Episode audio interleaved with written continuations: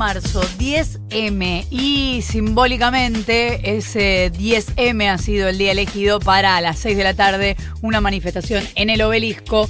La convocatoria es exigir juicio y castigo a los culpables de la muerte de Diego Maradona, porque hay quienes creen, una parte importante de su familia, que hay responsables en la muerte de Diego Maradona. Vamos a hablar con Juan Manuel Dragani, es abogado, es representante de Claudia, Dalma y Janina.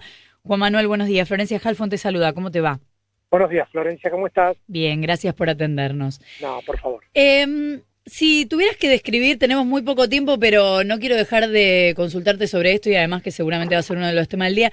Si tuvieras que describir em, qué elementos hay para pensar que Diego Maradona fue asesinado o que hay responsables de su muerte, ¿qué dirías?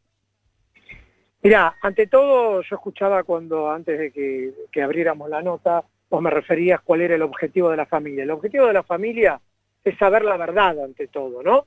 Como cuando uno busca justicia, lo que busca es la verdad, más allá del castigo.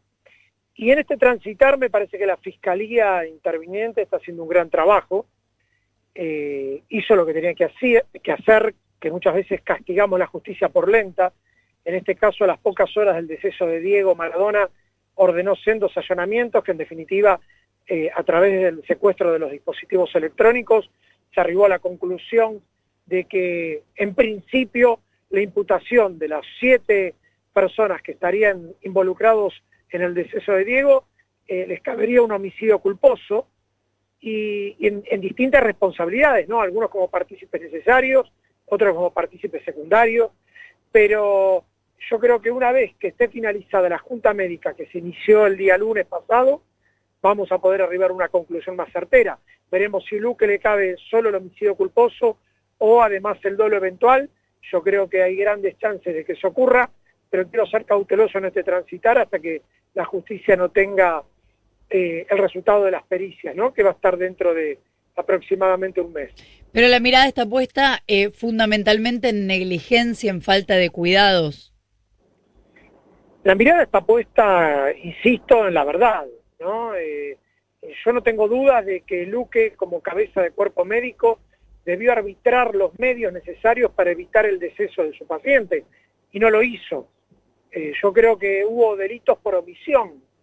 Eh, insisto con esta cuestión, me parece que él tenía pleno conocimiento y quedó expuesto a través de los audios con Agustina Cosachov.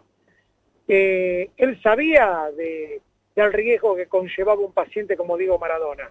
Tendría que haber tenido una ambulancia en la puerta de su casa para un caso de emergencia. No nos olvidemos que las tareas de resucitación de RCP las terminó haciendo eh, la psiquiatra junto con la enfermera, eh, con la, perdón, con la cocinera. Una, una locura, eh, francamente. Entonces me parece que la familia lo que reclama es la verdad y esa verdad puede arrojar eh, varios resultados y veremos hasta dónde llegan las responsabilidades, ¿no? Juan Manuel, ¿qué tal? Nico Fiorentino te saluda. Ayer eh, hablamos en este programa de esta documental, esta investigación, este informe que publicó Infobae con los audios que se desprenden del expediente. Corregime, se desprenden del expediente, esos audios, ¿es así? Sí, así es. Bueno, ¿Y, qué, qué evaluación hacen ustedes, digamos, qué es lo que encuentran en esos audios? ¿O vos?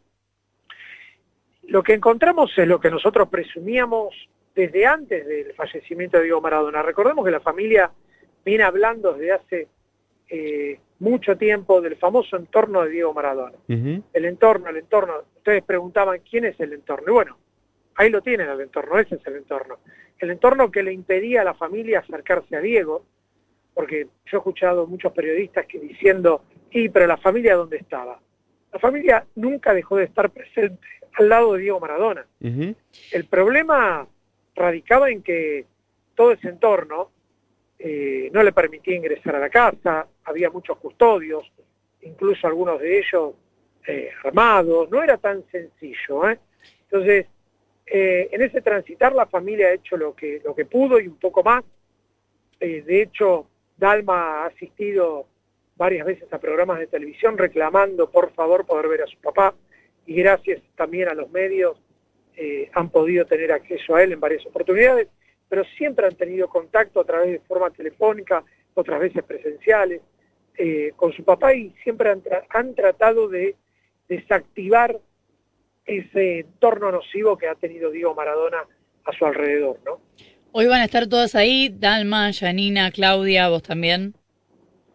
Eh, sí, yo estoy tratando de poder, yo tengo un compromiso laboral a las 6 de la tarde, estoy como columnista en un programa eh, en A24 y, estoy tratando de, poder eh, asistir a la marcha, así que, pero en caso de no poder hacerlo, vamos a estar, voy a estar con ellas acompañándola desde el lugar que me ocupe eh, en ese momento, pero estamos tratando de poder asistir. Bueno, seguiremos en contacto para conocer las novedades. Juan Manuel Dragani es abogado, es representante de Claudia, Dalma y Janina. Muchísimas gracias por habernos atendido.